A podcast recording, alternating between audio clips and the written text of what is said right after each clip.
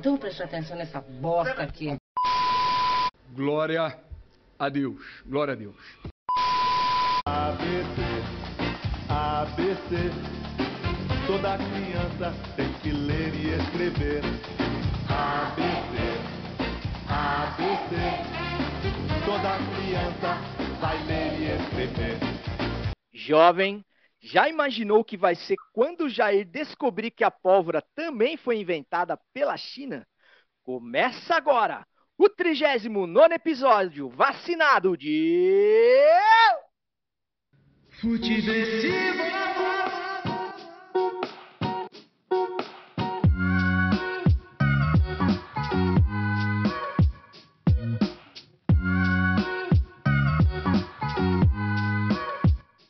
Seja muito bem-vinda, seja muito bem-vindo. Eu sou César Cartoon e este é o Futiversivo de número 39 que chega com toda a alegria e a sagacidade necessárias para sobreviver à Brasileia dos novos tempos. Um lugar que não teme a segunda onda, até porque ainda está na primeira.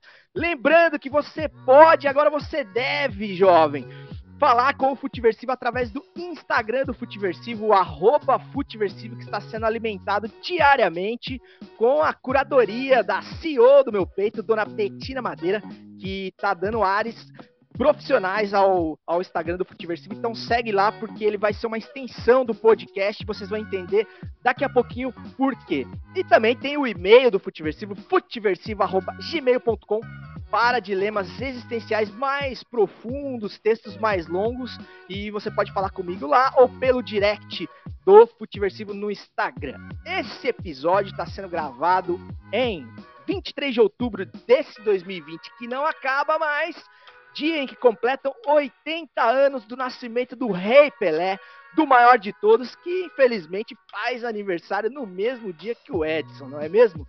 E no episódio de hoje, além da festa do rei, tem a interminável procura do técnico gringo perfeito no Palmeiras, o sorteio de grupos da Libertas e o que a gente pode esperar aí dos clubes brasileiros na competição. E claro, o gol da Alemanha com o 7 a 1 moral da semana que não falha. Tem também o quem indica com cara de pitadinha histórica hoje e o retorno triunfal dele, o trago da semana, o experimentando por aí, até porque o Brasil continua nos obrigando a beber. E falando em beber, meus amigos, trago novidades. O Futiversivo, como prometido, finalmente vai parar de beber sozinho e passa a dividir a sua surrada mesa de bar com ele. O Havaiano da Moca, o cachorro de feira Léo Usui e mais. O amante do pretérito, o filhote de PVC, a fábrica de argumentos, Cláudio Campos. E ele, o dono dos stories mais engordurados do Instagram, o prefeito de Cuiabá, Marquinhos, do Experimentando Por Aí. Sejam bem-vindos, meu brother, ao Boteco Copo Sujo do Futiversivo. Eu já estou pronto para beber. Estou me sentindo aqui abraçado, acarinhado por estar com figuras tão renomadas dentro da internet, do Instagram e de todo o universo futebolístico. Muito obrigado pelo convite, Cezão. Eu já era presença, né? Mesmo não era assim ao vivo, todos nós aqui, mas o Pitadinha sempre foi presença aqui do Futeversivo com muita honra. E, cara, que felicidade agora dividir a mesa, como diria a inspiração do meu perfil, Avalone, Roberto Avalone. Cara, é muito bom. A gente fez um tempo atrás juntos e, cara, fiquei muito feliz com o convite de poder participar dessa mesa digital. Exclamação. Fala, meu si, cara, a honra é minha estar tá aqui, viu? Porque eu tô no, rodeado é, de, de ídolos, de referências. E quando o Léo começou a falar, ah, tô aqui com as referências insensatas, eu falei, cara, acho que eu entrei na sala errada. Que não tô no lugar certo, não. Me convidaram pra cá, não é possível. Obrigado pelo convite, César. Obrigado, Léo. Claudião, tamo junto. E vamos, vamos ver o que, que sai disso daqui, né? Demorou então, rapaziada. É o seguinte, então para quem já era ouvinte do Futiversivo antes dessa mudança, saiba que a partir de agora o Futiversivo passa a ser o Futiversivo de mesa, com aquele formato que você já aprendeu a gostar mais, com interações em tempo real que tornam a coisa muito mais legal, muito mais dinâmica, né? Eu espero que vocês gostem, sinceramente, porque, meus amigos, para juntar esses caras aqui, ter o que fazer e a, o, a expressão bater agenda nunca foi tão utilizada para mesmo de maneira remota, porque tá cada um no corre do seu dia a dia, mas a gente conseguiu se juntar hoje para fazer essa resenha e eu espero que vocês curtam. Então, sem mais delongas, vamos a essa vinheta com a voz das diretas, com ele, o maior de todos, o pai da matéria, Osmar Santos. Levantou boca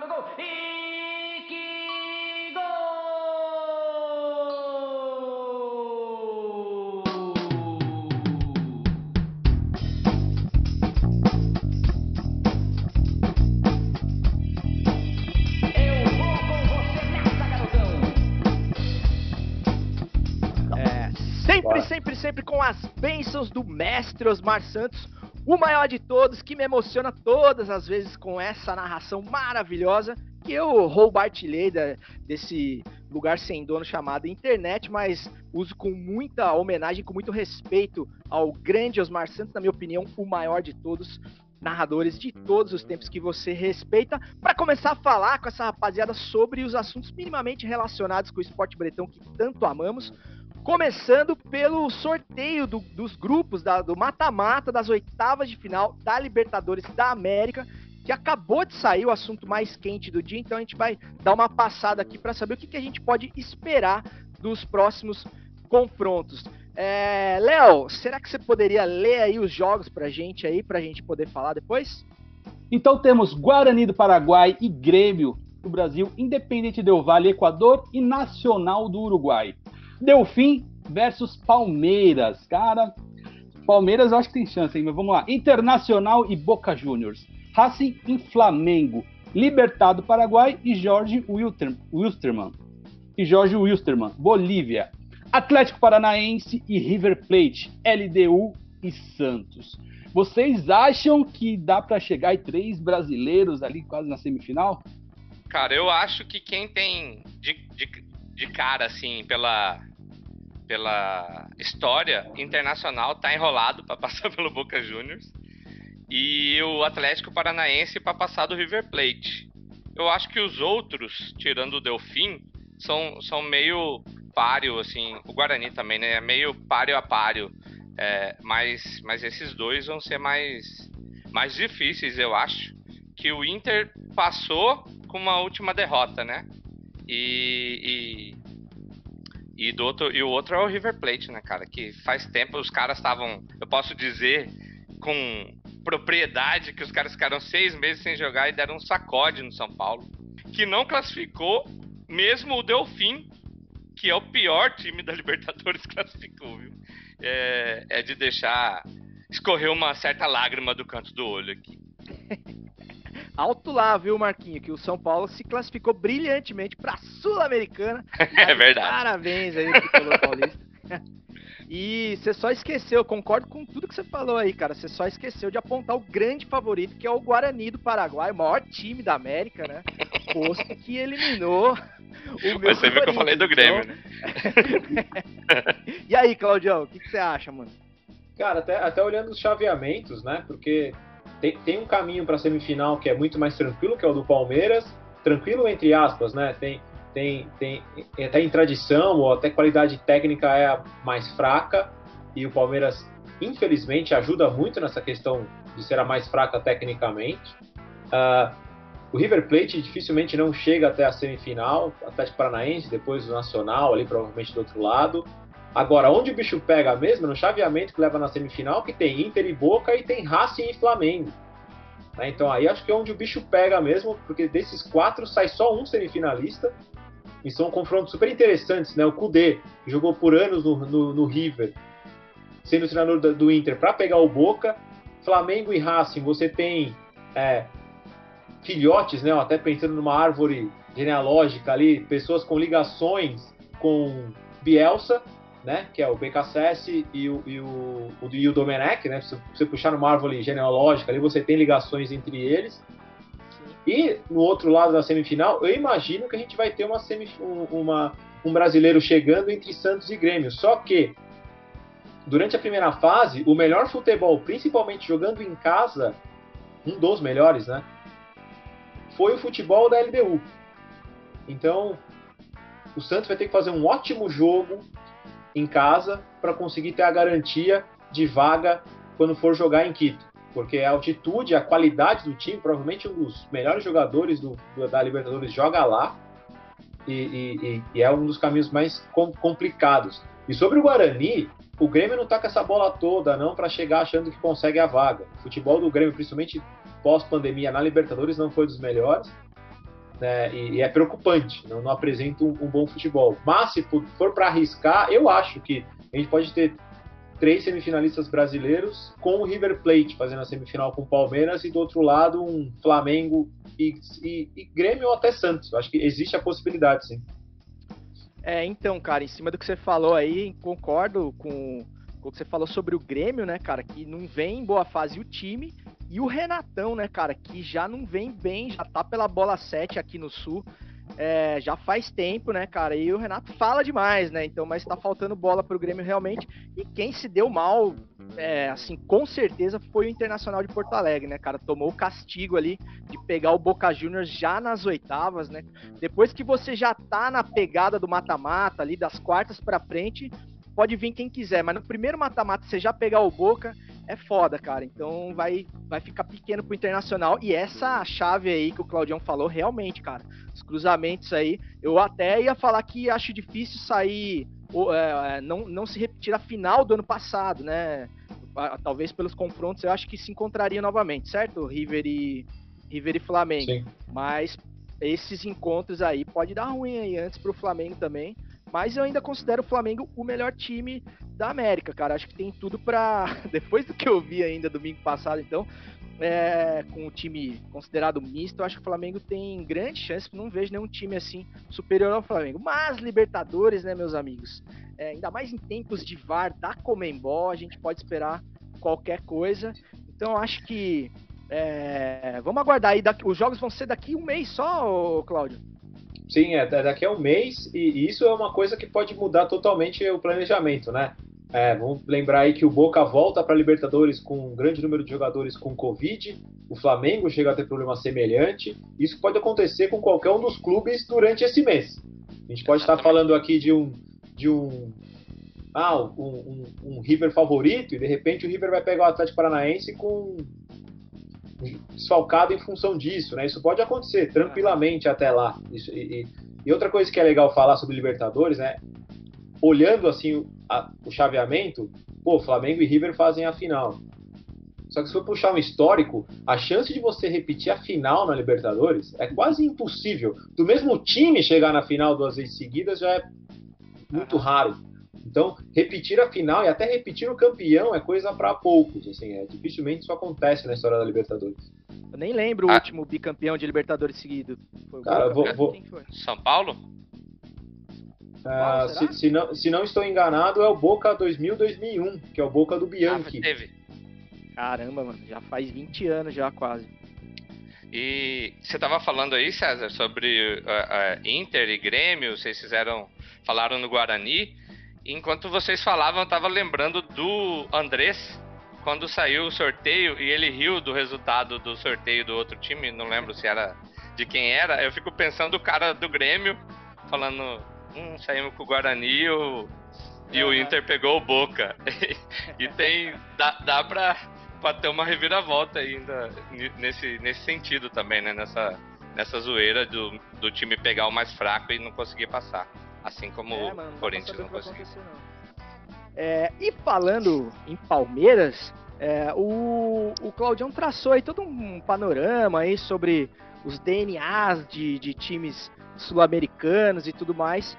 É, e eu deixo aqui uma pergunta para vocês. Por que, que, vocês acham que todo técnico é, no, no, nos últimos meses aí tem, tem rejeitado o Palmeiras.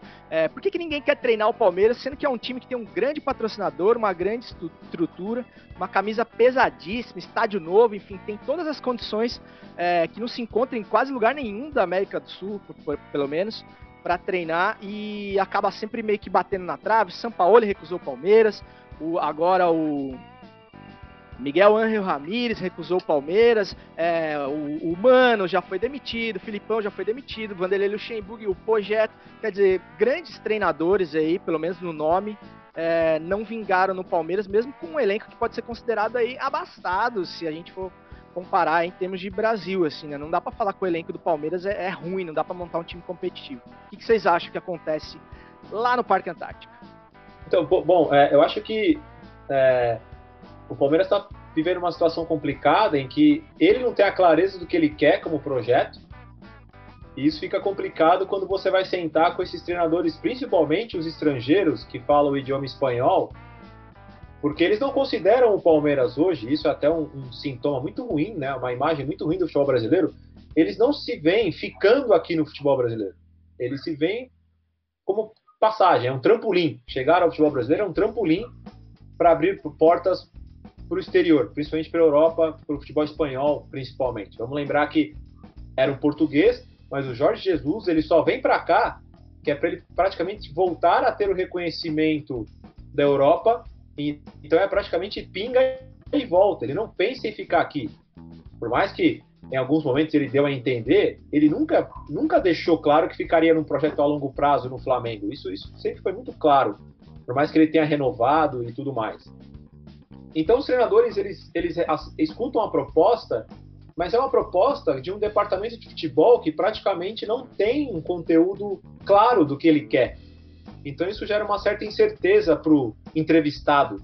Né? Então, até fazendo uma analogia, você está seguro no seu emprego, aí vem uma baita empresa te contratar, só que ela vai te colocar numa bucha, num, num, trabalho que você não tem tanta segurança. E é uma baita empresa no sentido de só ter dinheiro, ela não é uma empresa bem estruturada, ela não é uma empresa que tem um histórico de respeito aos profissionais que trabalham lá e ela não tem clareza no projeto dela, ela só tem dinheiro.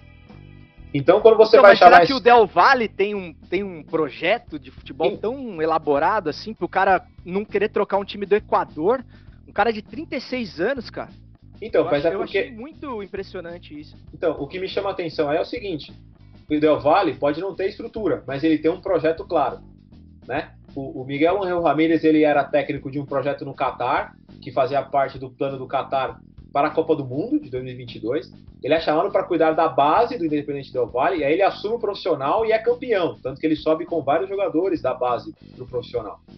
Existe Mas um projeto. Do, de, do equatoriano? Da, da, não, da Sul-Americana. Ele é campeão ah, da Sul-Americana. Sim, eliminando o Corinthians. Então. E existe um projeto de, de, estilo de jogo lá que a implementação não é da noite para o dia. Então, quando ele chega e vai escutar o Palmeiras, e vamos ser claro, né? Com quem que ele senta na mesa para conversar do Palmeiras que realmente tem de futebol para ele saber se ele vai ter apoio, se ele vai poder cuidar da base, se ele vai poder trabalhar junto com a base, com transição de jogador, se ele vai ter tempo para trabalhar, porque se ele pegar o Palmeiras agora, ele já pega o Palmeiras com oitavas de final de Libertadores e com, com cobrança para ser campeão brasileiro. E com jogadores tem um monte de cobra no Palmeiras que talvez não aceite a, a imposição dele na questão do estilo de jogo. Vamos pensar no que aconteceu com o Corinthians com o Thiago Nunes. Foi uma tentativa de uma mudança de jogo com diversos jogadores que não tinham o perfil que ele precisava e que estavam no Corinthians ganhando tudo, jogando de uma forma diferente. Então, eu acho que ele, ele então o projeto, né, o real projeto, não o projeto, ele tem sido importante na escolha. E falta clareza no Palmeiras. Quando o Palmeiras fala assim, ó, eu quero o Miguel Ramírez. Aí um dia depois ele fala, não, eu quero o Kiki Setien. Aí depois aparece que ele quer o Heinz. A única coisa que esses caras. Eu acho que não. A única coisa que eles têm de semelhantes é o idioma espanhol, porque a forma de trabalhar e o estilo de jogo são totalmente diferentes. Então nem o Palmeiras sabe o que ele quer pro time dele. Então acho que esse que é o principal problema na escolha de um técnico agora pro Palmeiras. E isso faz com que quando você vai procurar no topo, São Paulo, Miguel Ramírez, sem projeto e sem né, quando o cara não sente firmeza, como foi o São Paulo, o cara começa a abrir um leque de pedido, ele começa a pedir um monte de coisa, meio que para não, não acontecer. né? Ele vai forçando a barra para que o, a negociação não ocorra. E é isso que eu sinto, assim. É, falta profissionalismo de um lado para conversar com pessoas que têm projetos bem claros do outro. E aí acho que as ideias não batem. E aí, Marcola? Eu concordo e eu acho que, que pesa muito esse lance do respeito com os profissionais. O cara é, faz uma mínima pesquisa para ir para essa reunião e fala: não dá. O cara trouxe o Felipão, que tem tanto tempo de história no Palmeiras, e pff, trouxe o, o Luxemburgo e, sabe, independente do trabalho que esteja, esteja sendo feito, eu acho que é, concordo plenamente com o Claudio. Eu não tenho uma, uma definição do que quer. É, vai trazendo o cara, para mim, eu acho que não, é, é, é, o que o Cláudio disse. É porque o cara é estrangeiro, estão atrás de um estrangeiro. Não estão atrás do técnico que vá fazer a filosofia A ou B. Não, precisa de um cara de fora, porque deu certo no, no Flamengo, deu certo no Inter, sabe? Eu acho que é para tentar fazer um diferente, independente de, de qual, do que seja esse, esse diferente, sabe? Pode ir, só, Eu só vou dar um, um ganchinho e você já, já finaliza também o assunto. É, eu imagino que quando chega a pergunta qual o planejamento do Palmeiras, vem lá só um bilhete da tia Leila assim, você tem a obrigação de ganhar a Libertadores. É. Não, não tem, é, virou, o objetivo virou uma obsessão. Tem, tem que ganhar a Libertadores, não importa o que você faça, você tem que ganhar só isso. Quem vai trabalhar assim, cara? É, cara, em cima do que até do que o Marquinho falou aí, eu acho que tem um certo grau de pipocagem, assim, porque o cara olha e fala, pô, Felipão, cara. Se o Filipão não vingou, o que será que eu posso entregar para esses caras que o Filipão não entregou? E também acho que, cara, os clubes brasileiros, eu sou super defensor dos técnicos estrangeiros e tal, mas quando estes têm uma história assim que justifique a contratação, né? Não precisa contratar também só pelo hype de ter um técnico estrangeiro, que agora, ah, o Vasco contratou um português, não sei o quê. Agora, eu não sei se fechou com o Heinz lá. Eu, eu, não eu, fechou. eu vi na. Te... Não fechou? Não fechou, é, Que também era um cara que tinha uma série B do, do argentino, sabe, cara? Então, pô, será que esse cara é mais técnico do que o Luxemburgo, do que o Mano, do que o. Exato. Não que esses caras não estejam realmente ultrapassados, mas também não dá para trazer qualquer um só porque o cara fala espanhol, tá ligado? É, são coisas bem, bem diferentes. E qual o nível de paciência que, que terão com o cara? Né? É, qual é a paciência Exato. do torcedor palmeirense, da imprensa que cobre o Palmeiras todo dia e de, de, de entender o trabalho desse cara? E, e, tem uma coisa né, que eu acho que você falou, César, que é super importante, tá? O pessoal, quando vai falar do Heinz, vamos ser bem claros aqui, né? Tem que todo mundo ir no Google para entender o que, que o Heinz fez como treinador. Ninguém viu, tá? Vamos deixar isso bem claro. Ninguém aqui viu. O trabalho dele no Argentinos Júnior na Série B, ninguém viu. Nem, nem o pessoal da Trivela, nem o mais fanático por futebol argentino, e talvez nem o cara da TV argentina que só cobre Série A lá. Ele não sabe como é que o Heinz trabalha. Então aqui também Exato. pouca gente sabe. Né? Você acha que é... a Leila viu? Exato, esse é o ponto. Então, então é, alguém solta no ar o nome do treinador estrangeiro e vira uma febre só porque é estrangeiro mesmo. Ninguém sabe como o cara trabalhou. Do Vasco, você citou, é outro. É, citou o nome, a galera tem que começar a buscar porque não tem informação. Isso é um perigo. Assim. Então você vê a falta de projeto, de clareza do que os clubes querem quando se fala em treinador. E, e tanto tem uma falta de projeto que nas matérias que, que veicula, é, vincularam o nome do Heinz, que estava possivelmente fechado, era é, Palmeiras conver, é, tem conversa avançada com Heinz, mas tem outros três nomes. Ué, como assim? que planejamento é esse, né? Que já tem mais três outras opções e, e todos os outros três é, estrangeiros, mas assim, como assim? Que não faz sentido isso de estar tá conversando com uma pessoa e ventilar que tem outras, saca? Você pode e... até ter outras opções, mas ventilar que tem outras, você fica muito jogado, saca? E o principal, os trabalhos não do... são iguais. É, Desculpa, Os trabalhos não são iguais, os trabalhos são totalmente diferentes. É, então não tem nem clareza nisso. Não, igual a história do Ramires lá. Pô, não fechou com o cara? Vai pianinho pra lá, mano, sabe?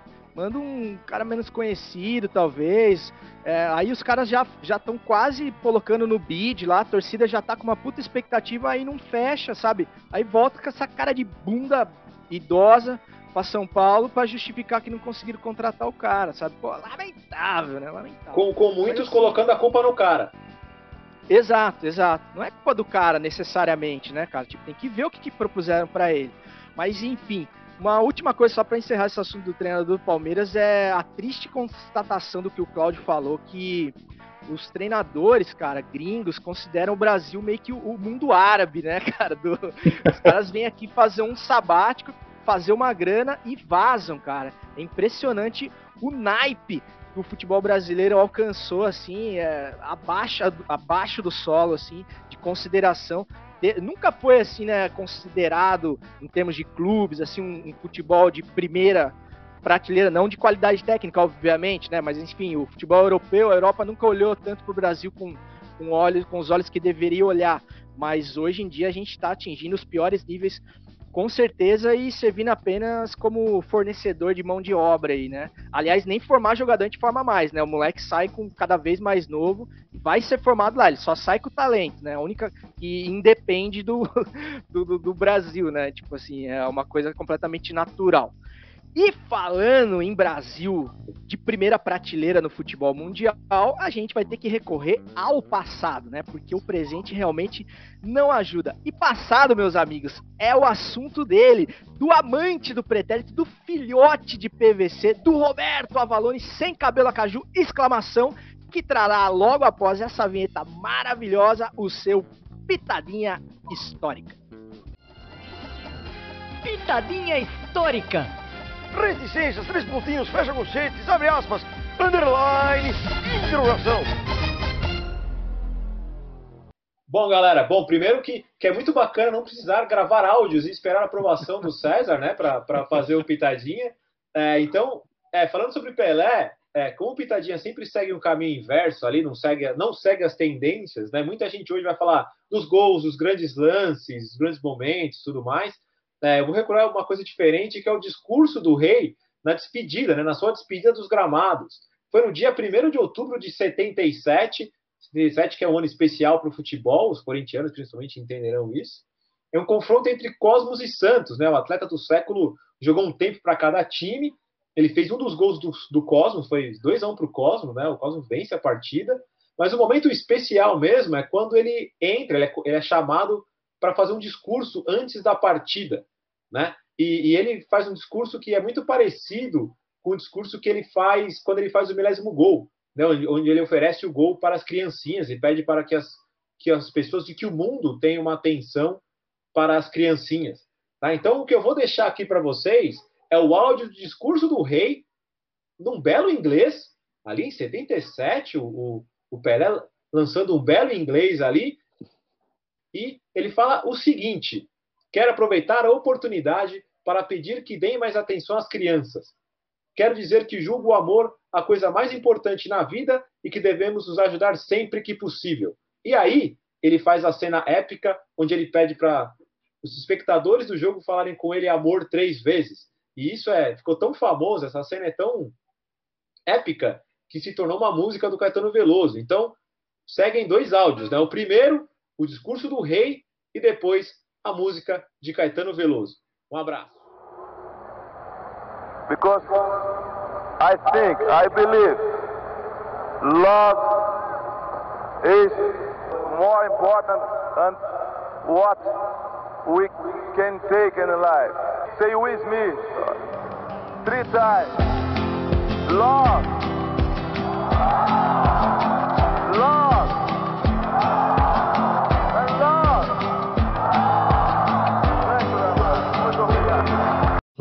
Love, love, love.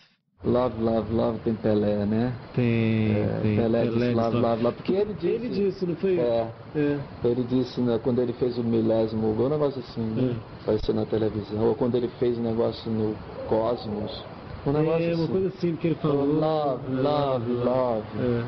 E é, tem uma resposta ao, ao Roberto Schwartz, que o Brasil, absurdo, o Brasil pode ser um absurdo, até aí tudo bem, nada mal, pode ser um absurdo, mas ele não é surdo, o Brasil tem ouvido musical.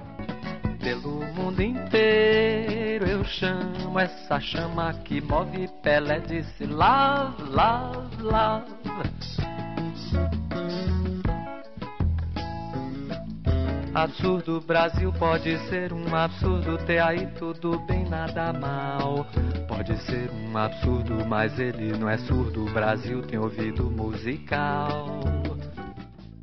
É, meus amigos, senta lá, Enzo, que hoje é dia do rei, velho. Não tem Messi, não tem CR7, não tem pra ninguém. É o Pelé maior de todos e ponto, sem mais. E é dele que a gente vai falar no Pitadinha Histórica, trazido aqui pelo Claudião. E esse áudio do Pelé gastando no inglês aí em 77 é de cair o queixo, né? Grande Pelé e esse discurso que entrou pra história e acabou inspirando a música do Caetano que você ouviu na sequência. Mas, porém, todavia, é, respeitando aqui o DNA mimizento do, do futiversivo, se não fosse assim não seria o futiversivo, a gente vai falar também um pouco das contradições da vida e obra do, do cara que divide o corpo com o Pelé, que é o Edson, né? O Edson Arantes do Nascimento. Então eu vou passar a bola aqui pro Léo Sui, o, o havaiano da Moca, o tomador de Premier, porque a gente fez um vídeo, o, o, o Léo, pelo, pelo F4L, falando da série do Jordan, né, o The Last Dance, mas a gente traçou um paralelo ali entre as vidas pessoais do Jordan e do, do Pelé,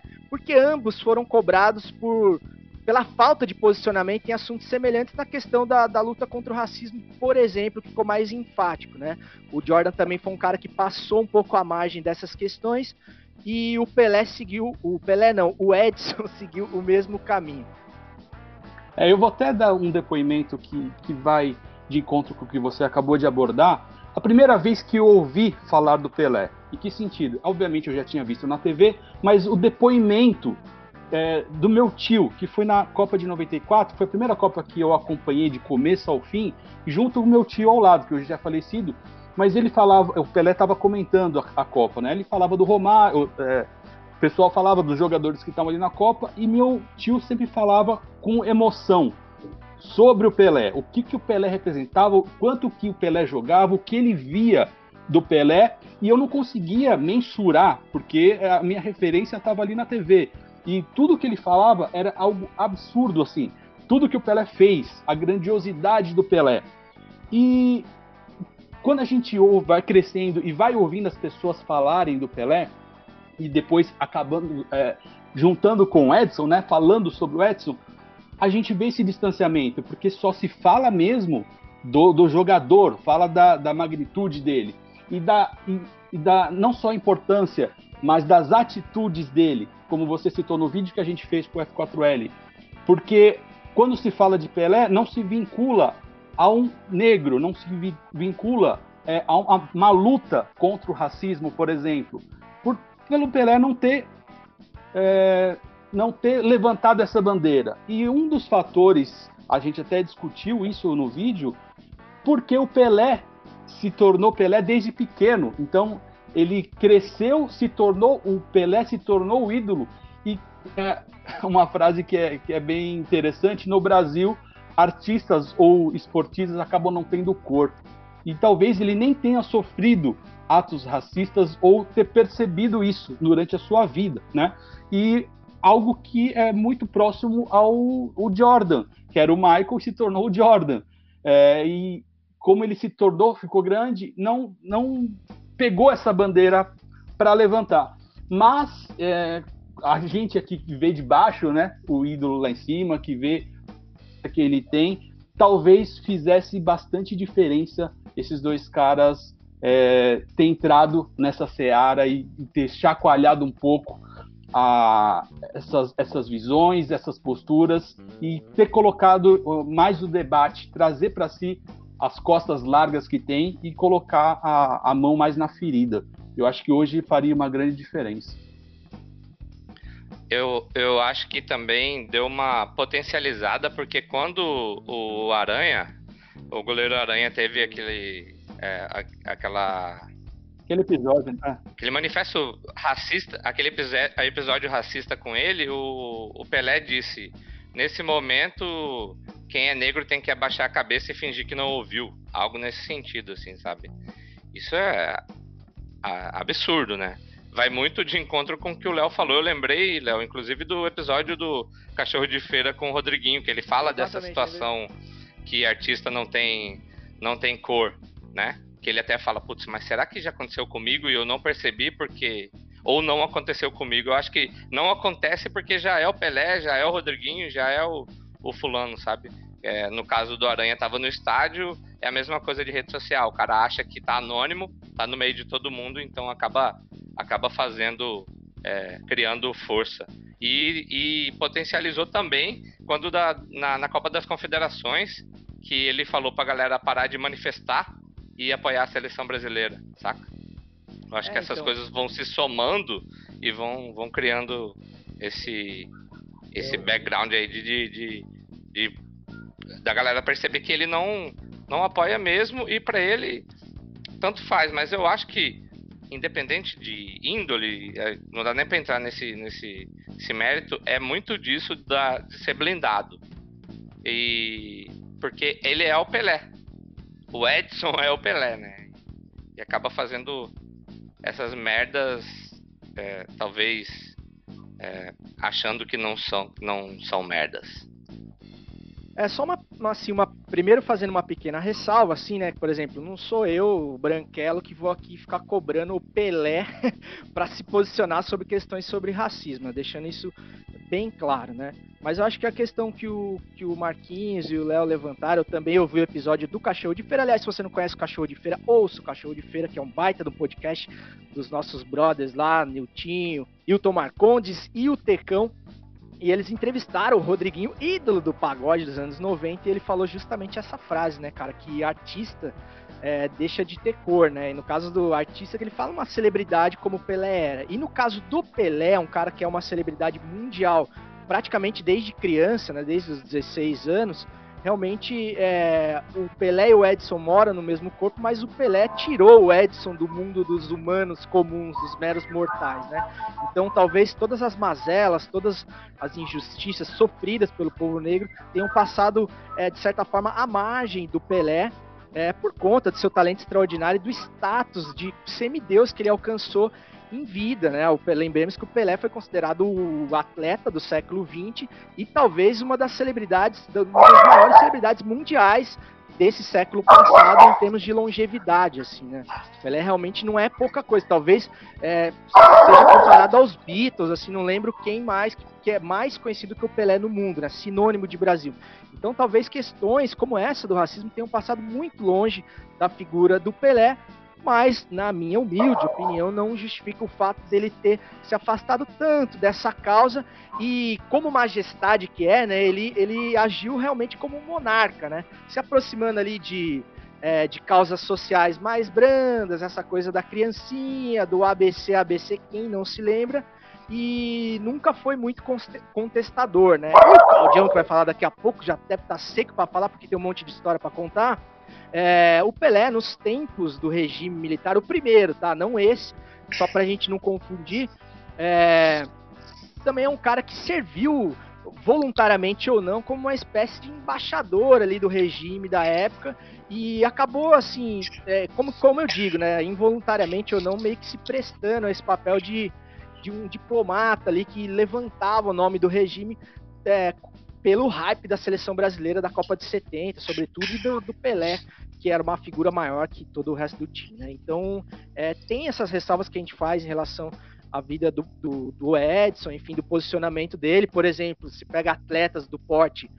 do, do Muhammad Ali, por exemplo, né? Tem um, são caras que é, prejudicaram totalmente a sua carreira esportiva por conta de causas que eles consideraram maiores, né? E realmente o Pelé é, sempre foi um cara assim da situação, né? Ele sempre teve ali é, fazendo o jogo, essa coisa de ah, pedir para não haver manifestação, não sei o que. Ele sempre foi um cara que passou pano para que tudo tivesse uma aparência de normalidade, mesmo nos momentos em que não havia. Então a gente tem que fazer essa ressalva aí sobre a vida do, do Edson e fica a dica, inclusive, para os Filipes Melo da vida, porque se a história cobra até o Pelé, imagina o que, ela não vai dizer daqui 20, 30 anos dos Filipes Melo da vida é, que estão passando pano por que estão passando nos dias de hoje. Nem o Pelé, volto a lembrar. Certo, Cláudio Campos? Ou só falei bobagem? Cara, eu concordo com diversos pontos aí. Eu só quero trazer uma coisa que eu acho sempre importante quando fala da questão racial, que é o que, que essa pessoa tinha em volta como referência para entender o quão importante é essa luta. Né? Vamos nos lembrar aqui, né? O Pelé sai com 16 anos de Bauru e é levado para o Santos, onde o Santos tinha em sua grande parte uma diretoria de diretores brancos, como é o futebol de hoje. É, ele vai para a seleção brasileira, que tem o erroneamente idolatrado Paulo Machado de Carvalho. Procure se informar um pouquinho sobre a relação do Paulo Machado de Carvalho com a ditadura militar e com o governo brasileiro. Né? Ele é erroneamente chamado de Marechal da Vitória, que tinha também durante um período João Avelange, é, e também é outro, né? Busque se informar um pouquinho sobre a relação do João Avelange com a ditadura militar, não só do Brasil, mas a influência que ele teve em ditaduras de Chile, Uruguai e Argentina, principalmente com a Copa de 78 da Argentina. Né? E outra coisa, quantos senhores de idade, com idade semelhante à do Pelé, que você não ouve no tempo da ditadura que era bom? Né? Então o Pelé, é, além dessa questão racial, ele foi mais um de que não conseguiu enxergar o que estava acontecendo à sua volta, porque ele era praticamente monitorado, ele era ali manipulado, né, como foi muita gente dessa época. E aí quando a gente traz para o Muhammad Ali, o Muhammad Ali, além dele se converter ao Islã, ele tem contato com nada mais nada menos do que o Malcolm X na sua fase de juventude. E isso muda tudo, né? Quando você tem essas referências, quando vocês têm, você tem esses contatos. Hoje em dia, Parças, a gente né? consegue. Né? Parça faz muita diferença, é... né? Exato. Hoje em dia a gente, a gente consegue assistir uma palestra, uma live do Silvio Almeida, né? né? A gente consegue escutar Jamila Ribeiro falar sobre esses assuntos, coisa que naquela época você era praticamente proibido. Né? Além disso, o racismo no Brasil sempre foi aquela coisa meio hipócrita do não, o Brasil é o país da miscigenação. Né? Não tem nenhuma liderança negra no país, mas é o país da miscigenação. Né? O, o país que mais demorou para libertar os seus escravos, e libertou daquele jeito também, é o país da, do, do, do, racismo mais hipócrita do planeta. Então isso faz, vai fazendo com que o Pelé, para se tornar uma estrela, para se manter onde ele chega, ele vira esse isentão. E eu acho que isso também é transmitido para o Michael Jordan, porque também é outro. Quando você vai puxar o staff que tinha à sua volta, de staff, de liderança sobre a sua carreira, ninguém dava esse poder de voz que o LeBron tem hoje de todas as marcas que estão em volta dele. Essas marcas gostam que o LeBron tenha poder de voz, coisa que as marcas, há anos atrás com o Jordan, anos 80, 90, talvez não gostassem tanto que ele tivesse esse poder. Né? Então acho que essas coisas vão blindando e essa blindagem também vai deixando ele, a pessoa meio que alienada num mundo que é só dela. Né? A gente tem diversas estrelas que são tanto quanto alienadas em relação a isso. Eu acho que o Pelé sofreu muito com isso. Eu não imagino, por exemplo, um atleta brasileiro com o poder do Pelé em 2020 sendo tão alienado quanto ele. Me refiro ao Pelé, não me refiro aos atletas hoje que já são alienados. Me refiro à personalidade Pelé. Se o Brasil tivesse hoje um atleta como o Pelé, ele não seria alienado como foi o Pelé durante diversas décadas, ainda como atleta. Eu acho que tem, tem muito esse ponto. Assim, hoje você dá muito mais. Né? Falando até em Pelé, essa semana teve um discurso do Léo Pelé, contando a experiência dele como jogador, em que ele fala que ele foi expulso de um shopping. Né? Então, é, a coisa está aí ainda. A diferença é, o Léo Pelé tem poder de voz. O site do clube dele foi entrevistá-lo, ele foi e falou. Então você imagina quantos jovens torcedores do São Paulo não viram aquele vídeo. Quem tinha esse poder de voz nos anos 50, 60, 70? Sabe? É. E quando tinha, era questionado. Vamos só lembrar aqui como era Elza Soares, quando começou a se relacionar com o Garrincha, que ficou conhecida como uma pessoa que atrapalhou a carreira do Garrincha, sendo que ela ajudou e salvou o Garrincha por anos de uma morte muito mais precoce do que já foi. Então acho que é, a gente tem um certo racismo arrastado que vai deixando essa galera meio alienada. Eu acho que a principal culpa disso, é claro, sem isentar o Pelé da questão, é isso, sabe? Ele foi, que nem você falou, ele foi tão colocado num pedestal que ele não viu o que estava acontecendo à volta dele. E isso deixa ele um tanto quanto alienado. É, o, o Pelé. Não, e nosso. nosso... Pode falar, Marquinhos. É, fugindo, fugindo um pouquinho do, do futebol até assim, mas é, é, tem tanto disso desse do racismo e principalmente da, da quando citou a galera mais da época do Pelé que que quando da, da minha família tem uma história que fala assim que é, foram apresentar um namorado é, e aí ele era negro e a, o, o, pai da menina chamou ela na, na cozinha e falou: ó, hoje você tá apaixonado por ele, por ele é, e tá achando que ele não é tão preto. Ele é preto hoje, vai ser preto amanhã e depois, saca? Isso é tão real que. que, que que às vezes fica difícil de destoar isso também do futebol, né? Do, do, do, do, do, que, do que acontece. Isso é tão arraigado aqui que, e faz parte tanto, como o Cláudio disse, do, do ambiente que o cara que o cara vive, do staff que tem em volta dele, que isso é, pra, é normal, sabe? Não, não tem nada acontecendo de, de, de errado. É, eu não, eu não tenho dúvida que o Pelé é um cara, um reflexo do tempo dele, né? Isso a gente também não pode tirar de contexto, muito bem falado aí pelo Claudião. É, e também grande parte dessa isenção aí do Pelé foi por defesa, né, cara? Não tenho dúvida disso também, porque ninguém estava na pele do cara, literalmente, para saber é, como que ele poderia lidar com isso. E talvez depois de aposentado, já, é, já sendo o Pelé, celebridade mundial, talvez ele não tenha mais encontrado o caminho para voltar. É, Vamos nos lembrar, o, não... o, Pelé apoia as diretas já. Algo que pouca gente fala.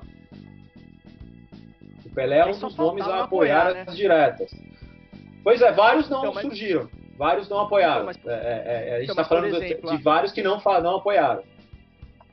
Então, mas meio que dire... as diretas meio que se tornaram uma coisa da situação, entre aspas, né? Porque ele, as massas nas ruas, então, então virou meio que uma coisa de senso comum, talvez por isso, assim, né? Mas. Então, mas, mas alguns não, né? Alguns não. E, alguns não. E, e, e, as questões do Pelé, e aí voltamos pro racismo, né? São mais lembradas do que de outros. É. E por ele ser o Pelé também, né, cara? É, ele isso que eu ia falar, mas também tem muito. Birubiru, né, cara? Não tem como.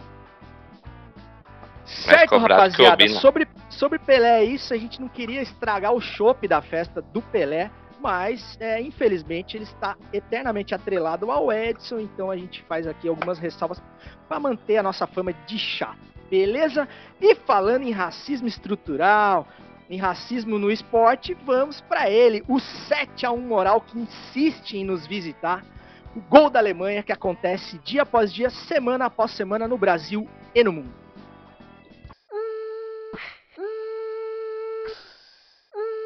É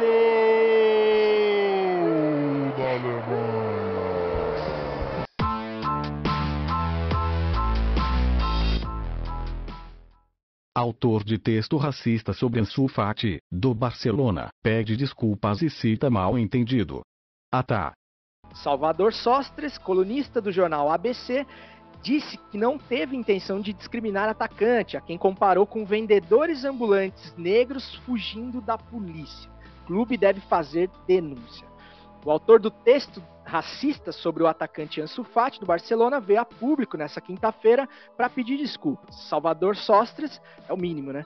Colunista do jornal espanhol ABC, é, afirmou que foi mal interpretado ao comparar o jovem jogador com um vendedor ambulante negro fugindo da polícia, que sua intenção era, na verdade, fazer um elogio à movimentação do atleta, né? O que nos leva ao assunto anterior ali do Pelé, que o Claudio falou, que o racismo ele é tão estrutural, tão impregnado, que muitas vezes o cara comete sem perceber até, né? Ele, ele, ele coloca o, o racismo como se fosse um elogio.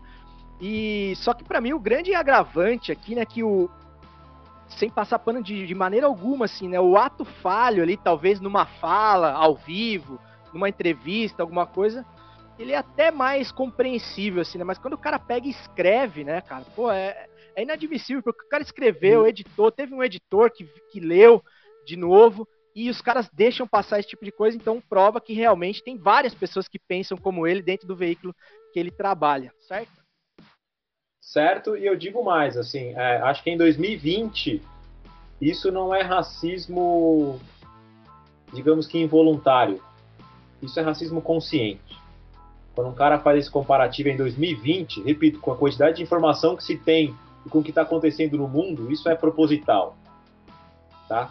É, é, é, bom deixar claro isso, porque, como você falou, não dá para passar pano, né? Quando o cara escreve, quando vem o cara conferir, quando sabe, passa pela mão de diversas pessoas e ainda assim é colocado lá com, com todos os detalhes da descrição. O que, é, só que tem uma coisa que o futebol faz, que é até uma matéria que o The Telegraph fez meses atrás, quando principalmente os, os, jogadores ingleses começaram a também se manifestar em quanto a isso, que é existe até uma questão de racismo estrutural nos comentários sobre atletas negros e atletas brancos. Tá?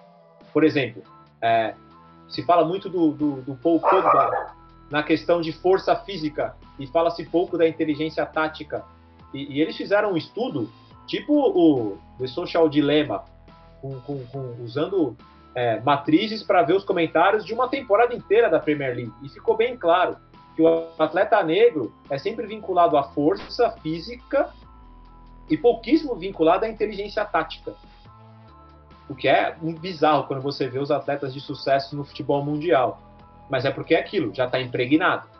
Né? É uma situação diferente desse babaca, desculpa, não tem outra palavra para descrever, é um babaca que, que escreveu esse texto, mas está lá.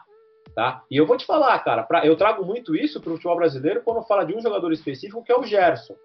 Ou até, eu como corintiano, quando se falava do Paulinho no Corinthians.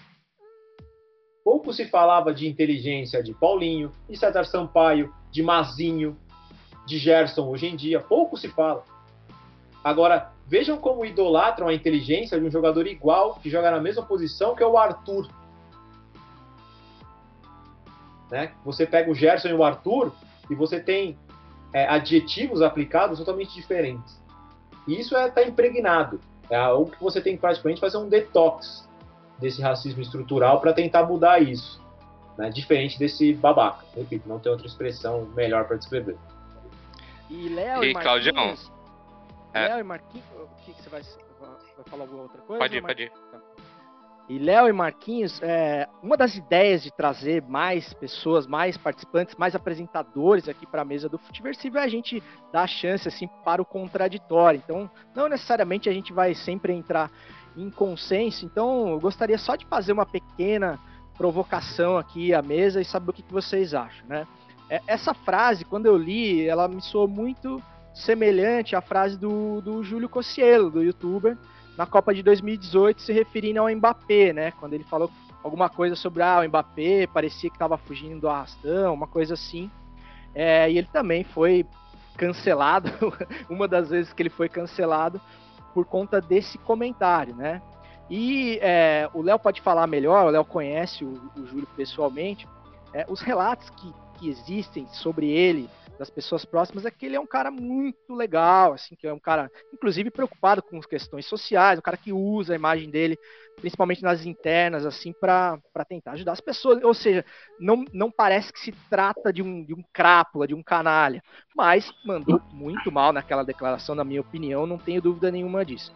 Será que existe algum grau possível de mimimi, de passar pano para esse tipo de declaração, seja ali do Júlio ou essa desse, desse repórter? Na minha opinião, não de forma alguma, mas se vocês acharem que sim, de certa forma, que, é, que existe um certo exagero, é, gostaria que vocês falassem. É, vou abordar é, a questão do Júlio, até por ser um amigo pessoal. Muito do contexto também que o Cláudio disse, que a gente precisa entender é, o que estava em torno dele. A declaração feita em 2019 ou 2020 tem uma conotação. É, é óbvio que a frase ela não perde o seu sentido. Mas quando, o momento que você escreve ela, faz muita diferença. Estamos falando de anos atrás, e isso faz muita diferença, principalmente da onde o Júlio foi criado e a criação que ele teve quando as piadas racistas era algo comum, bem na minha infância, entre os meus amigos. Isso nem se discutia sobre racismo estrutural, né? Então, quando o Júlio postou essa piada, é, é, ele escreveu isso na, na época da Copa, mas uh, o que buscar o histórico dele era de anos atrás, tá? Então, tava, é, foi nesse, nesse contexto que ele quis colocar. Obviamente, ele fez uma piada ali sobre a velocidade e não ele, ele não quis associar o racismo, mas ele entendeu depois do, de todo o caso que teve que foi um vacilo. Mas por quê? A gente só aprende depois que leva pancada, né? Ou depois que vem esse choque de realidade. Porque até então, ela, ela, esse racismo estrutural, ele fica ali entre as entrelinhas, é algo, algo comum.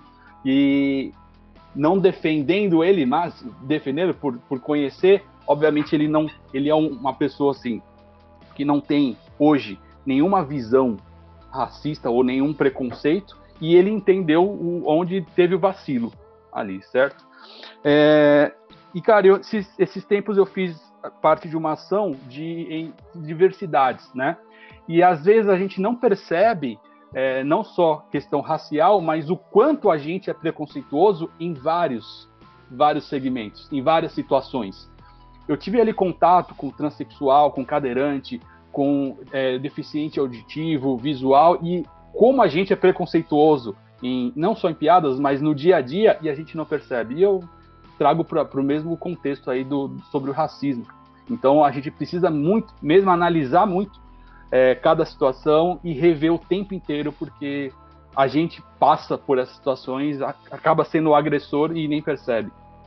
Se eu, se eu fosse é, levar o pé da letra, tudo que eu leio no meu grupo de WhatsApp da Pelada, que é, uma, é um grupo muito assim heterogêneo, muito mesclado, né? Tem cara de 70 anos e de 20, sabe? Então, cara, eu tinha que sair do grupo, porque realmente, e a gente, é verdade, Cláudia, a gente acaba passando pano para homofobia, para gordofobia, enfim, para uma série de questões aí, quando elas parecem dizer menos respeito do que a, a do racismo, que mais uma vez também está no hype, né? Se posicionar Sim. e tal, não sei o que, mas muitas outras a gente deixa é, de lado. Fala é, aí, Marquinhos. É, é, só, só, uma coisinha, Marquinhos, desculpa, só depois passar para você, é, é só a gente ver a comoção das pessoas em relação a Black Lives Matter e a comoção das pessoas com o que está acontecendo na Nigéria nas últimas semanas. Exato, exato. Ou no Brasil, né? Exatamente. né? Aqui tem um não, George Floyd por dia e não dá nada, né? Ninguém pois é. Nada.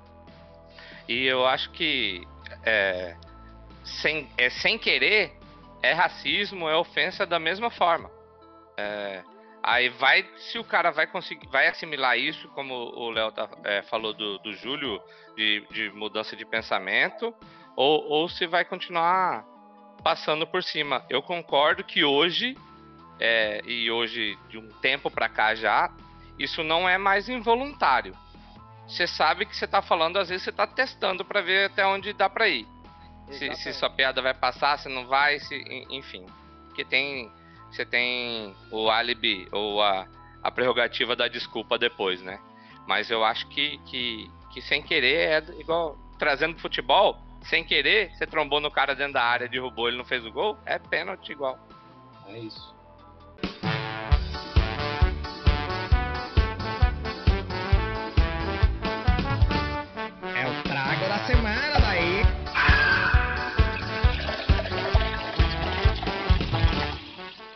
Chegando de volta ele, o trago da semana, ou experimentando por aí, novo quadro do novo velho quadro do Futiversivo agora com especialista no assunto, ele, prefeito de Cuiabá, Marquinhos do Experimentando por aí. Se você não segue ainda, siga o arroba Experimentando por aí, que é o Instagram mais gorduroso da, da, da da, da, internet brasileira. E se você quiser estragar a sua dieta na quarentena ou fora dela, você acessa lá, porque realmente dá fome instantaneamente com os pratos e tragos que o Marquinhos traz por lá. Marcola, o que, que você trouxe aí para nós é, no Boteco do Dia?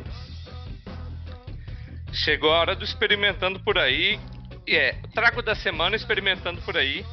Cara, é, é, trouxe para hoje fazendo uma referência que hoje estamos falando de Pelé, a o que é para mim o estilo que é o melhor estilo de cerveja hoje das que eu experimentei para mim é o melhor estilo que é a IPA. Que é, é, eu soube que a IPA foi criada usando um pouquinho de pitadinha histórica para dar uma misturadinha. Eu soube que a IPA foi criada quando, quando os ingleses estavam indo para a Índia e precisavam é que a cerveja durasse até chegar lá e foram adicionando lúpulo para como é um, um, tipo de conservante e ela foi ficando mais mais forte, mais forte e aí foi criada a cerveja e eu gosto muito das cervejas amargas. É, mamãe e Maria dizem que eu gosto de boldo, que seja boldo, porque eu gosto demais dessas cervejas amargas e elas são boas porque harmonizam com coisas que eu gosto. Harmoniza com hambúrguer, a, a, harmoniza com, com burritos, então dá pra, dá pra fazer uma harmonização com, com como o que o César disse, com, com a comida bem engordurada, porque ela é amarga, pesada, dá, dá aquela quebrada, e sim, vou continuar fazendo uh, derreter gordura pelos Instagrams da vida. Sigam experimentando por aí. Lembrando que o Marquinhos tá falando difícil aí, porque ele tá na frente das visitas, de harmonização e tudo mais, mas o Marquinhos é raiz, viu, velho? Pode ser Raiz. um experimentando por Sim. aí lá, que não tem frescura, não. E o que eu fiquei surpreso, mano, é que ó, Cuiabá é quente pra cacete, né? Muito. É, e, O calor é feito exemplo, aqui e distribuído pro Brasil. é, fabricado não em é Cuiabá. É, então, cara, porque aqui em Santa Catarina, que legal, né, velho, a gente fazer um programa com galera em São Paulo, Cuiabá, isso. Obrigado, internet. É, é, é- aqui é mais comum, né, cara? A galera gosta de uma cerveja mais puxada, as IPAs, APAs, enfim, Stout. É, eu gosto muito também, mas, pô, o clima aqui colabora, né? Até porque é uma cerveja que você toma numa temperatura um pouco maior e tal, não precisa ser tão estupidamente gelada. Mas pra mim é, é sempre uma contradição, por exemplo, eu sou do interior de São Paulo, né? E lá também é um calor, assim, não é uma Cuiabá, assim, mas é calor pra cacete também. E lá a galera tem uma certa resistência, cara. A galera, por exemplo, eu lembro do meu casamento, é, tinha Heineken, original e Serra Malte. A galera do interior de São Paulo raramente tomava Heineken. E os caras iam pra uma cerveja mais fraca, assim, entendeu? A galera é brameira pra caramba, ainda toma muita brama, muito Skol, enfim, cervejas mais fraquinhas, assim, né? Não vou entrar no mérito, né? Até porque, lembrando que o espírito do trago da semana é o seguinte, né? Pior do que uma cerveja ruim é cerveja nenhuma, né? Então, nunca faça cara feia pras Antárticas Sub-Zero da vida que te oferecerem. Mas, quando você puder escolher uma coisinha melhor, por que não? Não é mesmo? E aí, seu Léo Exatamente. Sei que o senhor não é muito de gelada, mas o que, que você anda tomando ultimamente? Depois da cirurgia, acho que você começou a beber um pouco mais. Mas só, só um, um pontinho antes do do Léo, é, não é consenso é, cuiabano a cerveja. Tem muito, muita cultura da cerveja artesanal aqui, mas a grande maioria é cerveja Pilsen, cerveja Brahma, Skol, sabe? É, muita Então. gente consome é, essas, essas cervejas. Mas tem essa cultura aqui, essa cultura talvez sejam nichos, algumas bolhas, e é daqui a melhor, segundo, eu não vou saber agora o nome do festival, mas é daqui a melhor Hope Lager do Brasil, da cervejaria Lovato.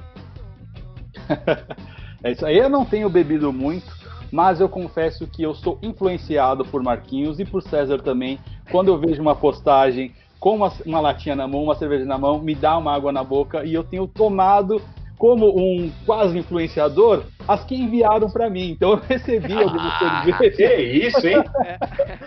É Eu louco, é outro recebi de nível. uma ação comercial e a, e a e geladeira ficou cheia. Então eu acabei tomando tudo que enviaram para cá. É, é, as, as que me dão Pilsen, né? Eu confesso que eu experimentei muita cerveja nova também. No começo da pandemia, com começaram as lives, cara, chegava todo dia chegava cerveja pra mim. E cervejas boas e ruins, mas chegavam todo dia cerveja. Experimentei todas, como como o César disse. Não não recuse uma cerveja. Experimente, veja veja qual é. E aí, Claudião?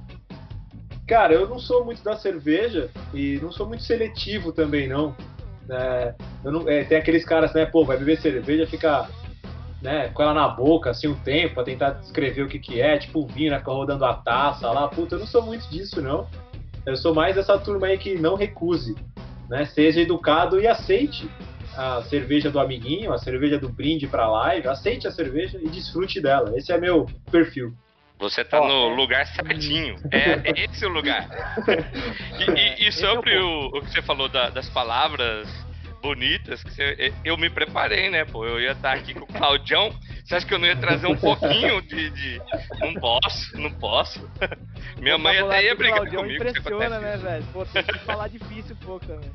Só um parênteses, minha meta de ter recebidos é a do Marquinhos, chegar recebidos do que chega na casa dele e a É isso. elegância dos jantares de Cláudio. Porque se você não acompanha ele no Pô, Instagram, cara, os pratos que Tá o aí, Cláudio um posta na janta é, é uma, de uma elegância que eu ainda preciso estudar muito para conseguir me alimentar dessa forma. pô, tá aí algo O que, que tá eu, que gastando eu na pandemia, hein, ah, velho? Pô, o cara tá aprimorei, aprimorei na pandemia. Mas é morar sozinho é isso, né, cara? O custo do prato do sozinho é bem mais barato, né? Aliás, mano, vou te falar, o que eu economizei de dinheiro, assim, é, come- cozinhando em casa foi um absurdo, assim. Pois é, cara. Comia sempre no quilão e tal, a gente pegou o hábito de cozinhar.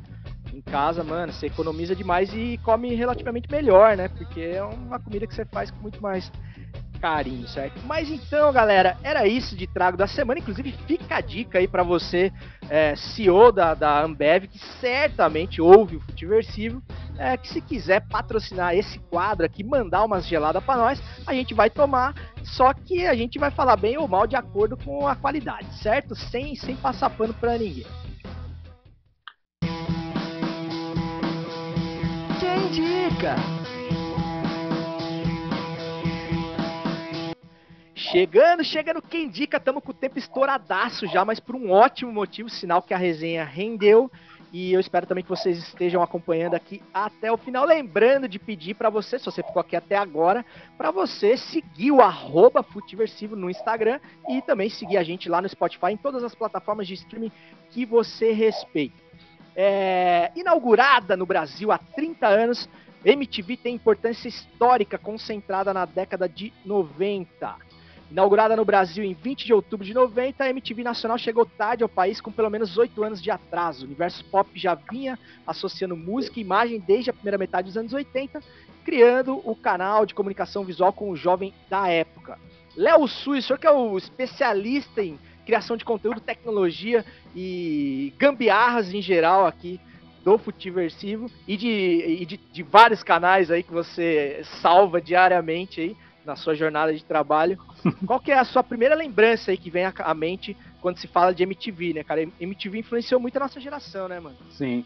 Olha, é, eu me considero até um privilegiado porque eu tive MTV desde a sua estreia. Então, é, eu morava, na, na, época, a minha família morava toda junto, assim, tinha primos, né?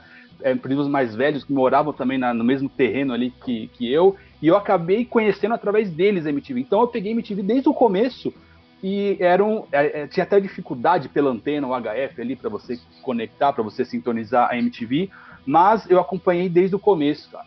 E eu tenho que confessar, na, naquela época, um dos meus sonhos era ser um VJ da MTV. Mas olha, olha que interessante, já conectando com o assunto que a gente passou uh, um pouco atrás, eu achava que eu nunca conseguiria chegar na MTV porque não tinha MTVs pretos, cara, aqui no Brasil. E eu acho que o primeiro que, que apareceu ali foi o Léo Madeira, anos depois, que já foi, acho que a terceira ou quarta geração de VJs. Então, Tirando os de é... rap, né? Sim, sim, sim. Ah, porque não eram considerados mesmo os VJs oficiais. Né? Pois é, nos programas de rap Exato. de música negra você MTV, tinha VJs né, cara, negros. É, tá, era, era o Primo Preto e o Rodrigo que faziam os programas no começo da MTV. É isso aí. Então eles não Depois eram considerados X, os, né, os, VJ, é, os VJs oficiais, cara. E, mas, enfim, é, só para pincelar aí do que a gente passou pelo assunto. Mas a MTV, ela sempre trouxe novidade, e eu me lembro que é, quando se, nem se falava em site, o site, o portal da MTV era algo absurdo de criativo e de inovador. É, tinha www.mtv, eu lembro que passava o tempo inteiro, cara, as campanhas, né, que a MTV é, transmitia ali no meio das suas programações. Então, assim, a MTV abriu o caminho para que é o, o, youtuber hoje, cara. O youtuber, a figura youtuber, né? Muitos beberam dessa fonte. Você, Enzo, que está nos ouvindo, se não sabe o que é a MTV, você pode buscar no YouTube ali, que vai ter muita coisa, é, desde a, dos videoclipes até Hermes e Renato, você vai ver muita coisa ali. E se você gosta de futebol, a Copa, a Supercopa Desimpedidos, um dos criadores da, da, do Rock Go é um dos criadores também da Supercopa Desimpedidos. Você estava falando, Léo, sobre querer ser VJ, mas achar que não seria por não ter VJs pretos. Eu vivi algo parecido, assim, que eu gostava muito da MTV, mas a, na época eu tocava samba e pagode e falava, cara, Também. eu nunca vou. Eu queria muito estar lá, mas eu não queria. Até que veio Zeca Pagodinho, depois Paulinho da Viola, e, e aí arte popular. Quem arte abriu popular a foi uma evolução. foi arte popular, né? É, quando foi o arte popular, falei, ixi, vai dar. Ah, não deu. Mas, é. mas eu, poderia. Ó, eu tive um privilégio que eles ensaiavam. Mas na Supercopa no... ainda dá, viu, Marquinhos? A gente chega lá. eu tive o privilégio, eles ensaiando para o acústico MTV, eles ensaiavam na minha rua, cara. Era num bar, eles fechavam um bar ali, Caralho. aí dava pra ouvir até. É, o ensaio foi ali na Moca. Uh, então, o, até mandei uma mensagem anos depois para o Leandro Learte, porque aquele especial, aquele acústico, mudou muito a cabeça e deu perspectiva para quem era é, queria chegar até a MTV e não via, não se encaixava se não fosse do rap. O, o acústico arte popular abriu muito a cabeça e muitas portas. O Leandro Learte, para mim, é um monstro, assim, sabe? O cara é gigantesco. É, quando eu ainda tocava aqui, eu fiz banda, veio só o Leandro e o Márcio para fazer um show aqui, nós fizemos banda para ele. Tocava que assim, honra, sabe? Tipo. Que honra! Que eu, é, ah. Igual aqui, o que, que eu tô fazendo no palco agora, meu Deus? Chegava a minha parte, assim, eu fechava o olho, saía, assim, pra não, não, não ficar. Ah, não só vacilar. um parênteses invadindo a área aí do Marquinhos, era algo comum na década de 80 e 90 os artistas de samba, eles não tinham grana para levar a banda toda. Então ele viajava e pegava a banda local da cidade para fazer o show, cara. Era muito comum isso aí. Era. Aqui, graças a Deus, nós fizemos vários. Zeca Pagodinho, inclusive. Puxando um pouquinho pro meu lado aí, nessa época que teve o samba entrando aí também, teve aquele período do famoso é, prêmio da MTV quando o Racionais ganha, né? E, pô, cara, aquilo ali também foi um negócio é, que, que abriu portas, né? Pra, pra, Exatamente. Para quem curtia ali Sobrevivendo no Inferno, você vê o Racionais cantando e ganhando os prêmios em um, em um prêmio que, cá para nós, né, era estritamente branco, né? O MTV Music Awards Brasil. Ali você vê o Racionais subir no palco, se manifestar, dar a voz do Mano Brown ali, ganhar prêmios. Acho que foi um período muito bacana ali, que acho que até é um período de, da última transição boa da MTV, né? porque as últimas a gente sabe que, sinceramente, é, ela faz 30 anos, mas, meu Deus do céu, cara, assim, para quem pegou o áudio da MTV com foco em música, hoje eu sei que ela tem um programa de sucesso, só que eu realmente não assisto, mas é, quem viu, viu, e quem não viu, cara, faça o esforço de dar uma buscada na internet para entender o que, que era a MTV, principalmente no fim dos anos 90 e começo dos anos 2000. Era sensacional.